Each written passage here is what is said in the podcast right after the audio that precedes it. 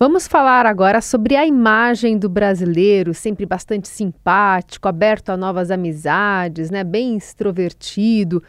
Época de Copa do Mundo, a gente vê muito essa extroversão, né? Retratada nas redes sociais, enfim, as pessoas sempre confraternizando.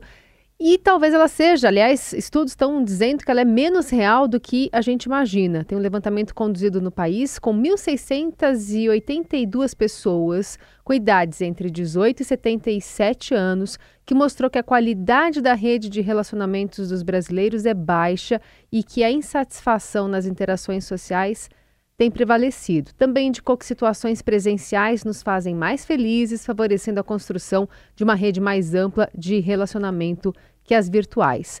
Assunto que a gente trata agora com o presidente do Instituto Locomotiva, Renato Meirelles, que conduziu esse estudo. Obrigada por estar aqui, Renato. Olá, é um prazer estar aqui conversando com todos os ouvintes da Eldorado e dividindo um pouco dessa pesquisa muito bacana que o Instituto Locomotiva fez, que quebra com algum senso comum. Exato. Um em cada quatro brasileiros não se sente próximo de ninguém. O quanto isso está relacionado com a pandemia e o quanto isso é, vem se forjando ao longo dos anos, ou que, no final das contas, é muito mais real, muito mais próximo do que a gente tem como realidade do que essa idealização do que representa o brasileiro? O Brasil é um dos países mais conectados do mundo. É, e isso tem efetivamente outras consequências. As relações digitais são relações menos próximas, menos íntimas, menos sujeitas àquele contato pessoal que é tão importante para a construção de parceria e de uma, uma confiança que seja recíproca. Né? O fato uh, desse, dessa característica brasileira de ser fortemente digitalizada, o processo de pandemia que, sem dúvida nenhuma, aumentou esse, uh, esse isolamento né, uh, social dos brasileiros, intensificando, inclusive, essas relações digitais, fez com que aquela imagem do bar, das comemorações, uh, seja uma imagem que existe sim, mas que nem de perto uh, representa a maioria da sociedade brasileira. De alguma forma, é, esse, esse estudo chegou a surpreender vocês ou esse era o caminho mesmo apresentado numa uma proposta? Todas as pesquisas que nós realizamos ao longo dos anos sobre o impacto que a internet tem nas relações pessoais apontavam para esse movimento. No entanto, o, o, tamanho que, que, esse, que essa característica da sociedade brasileira apareceu nas nossas pesquisas surpreendeu sim. Surpreendeu pela intensidade, surpreendeu pela, uh, pela intensidade uh, desse, desse movimento. Uh, essas situações apareciam, em geral, em sociedades muito mais fechadas do que a sociedade brasileira, que é reconhecida no mundo inteiro, inclusive, como uma sociedade bastante diversa e bastante aberta para o mundo. Então, por mais que os outros estudos caminhassem para essa direção, na prática, a, a dimensão que, que a pesquisa mostrou nos surpreendeu um pouco.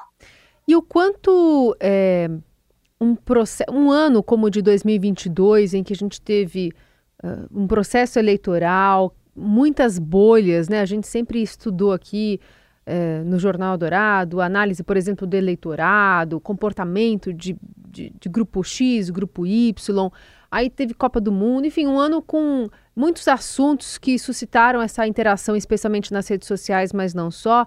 Como é que isso se cristaliza também é, nessa pesquisa de 2022, pensando em que poucos estão circulando então fora das suas bolhas, Renato?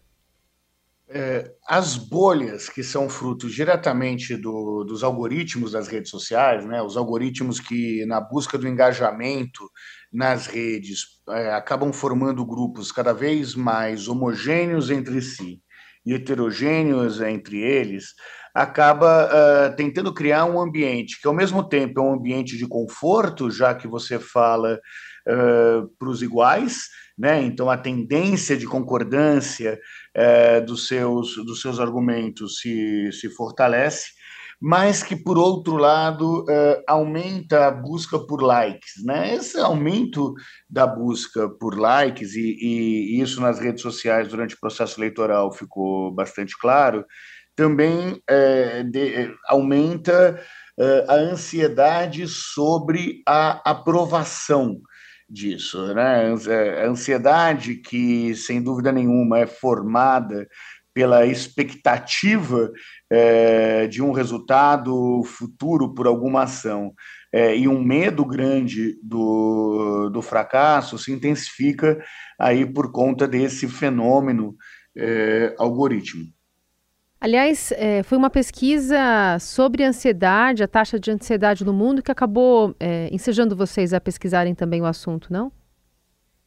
É, o, o, nosso sócio uh, condutor da pesquisa, o professor Álvaro Machado Dias, da, da Escola Paulista uh, de Medicina, né, uh, olhando os estudos relacionados à, à ansiedade, à capacidade de interação dos brasileiros comparado ao resto do mundo, né, acaba acabou trazendo para o Brasil é, esse, esses resultados do Latino Barômetro, que é um estudo internacional.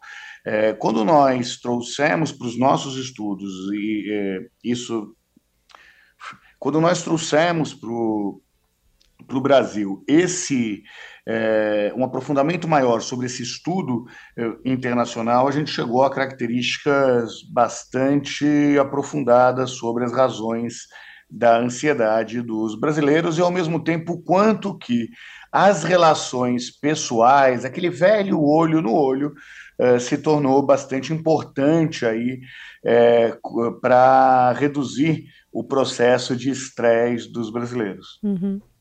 E o quanto o brasileiro aparenta essa, essa timidez, essa sensação de ser afetado pela violência do cotidiano? O que, que a, a pesquisa aponta nesse sentido? Olha, a pesquisa mostra que os brasileiros, é, que ao mesmo tempo que os brasileiros preferem as relações pessoais às relações é, virtuais, as relações virtuais oferecem um ambiente de segurança maior. Né? Parece uma contradição, mas uhum. na prática não é. É, as, a relação da, das redes sociais, meio que, na visão dos brasileiros, diminui é, o risco de decepção. No entanto, não substitui é, o, o, afeto é, que, e, e, a construção de confiança que aquele velho olho no olho é, nos traz aqui nesse, nesse movimento.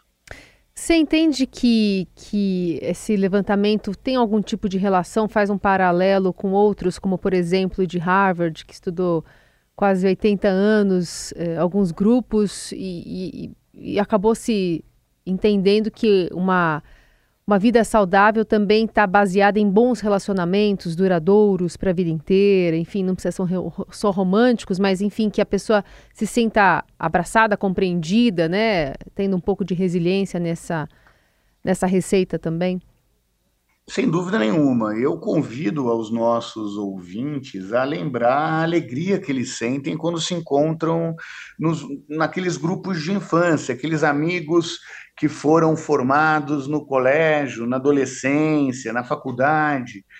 Quando uh, nós lembramos disso, o próprio momento em que nós lembramos disso, a gente se enche de conforto, a gente se enche de alegria.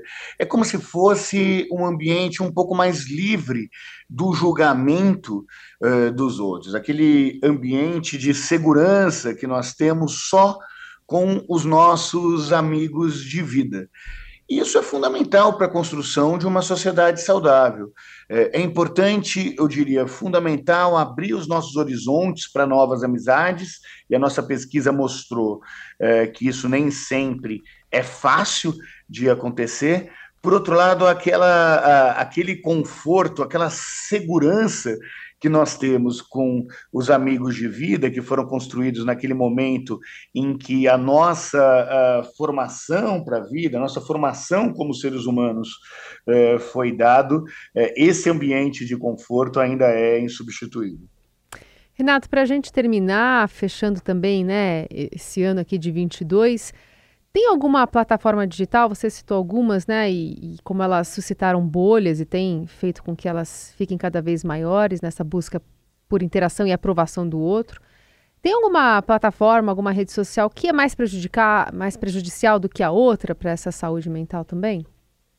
Uh, hoje, das redes que são, que são colocadas, o Instagram aparece aí como uh, uma da, das redes que mais provoca esse processo de ansiedade. Por que, que isso acontece?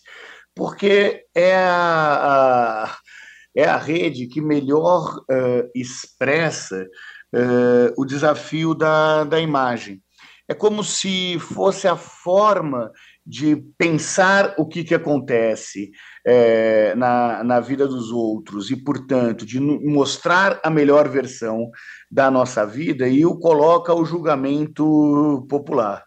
Funciona mais ou menos de um lado como aquela, aquela janela onde a vizinha observa o que está acontecendo no, no resto do mundo e, a partir disso, traça os seus comentários e os seus julgamentos, e, por outro lado, onde as pessoas uh, se mostram naquela versão que querem ser enxergadas por essa vizinha ou por esse vizinho, que na verdade é o tipo ideal, ou um estereótipo do julgamento que se recebe no mundo. É como se o Instagram desse uma nova dimensão para o boca a boca que se tinha no século passado.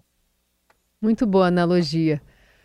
Muito bem, essa conversa com Renato Meirelles, presidente do Instituto Locomotiva, aqui no Jornal Dourado, falando um pouco sobre essa sensação de pertencimento, né, de, de se sentir próximo a outras pessoas, um estereótipo criado aqui sobre o brasileiro, que está finalizando 2022, entrando em 2023 também bastante pressionado pelas redes sociais, as redes sociais e a atuação nelas.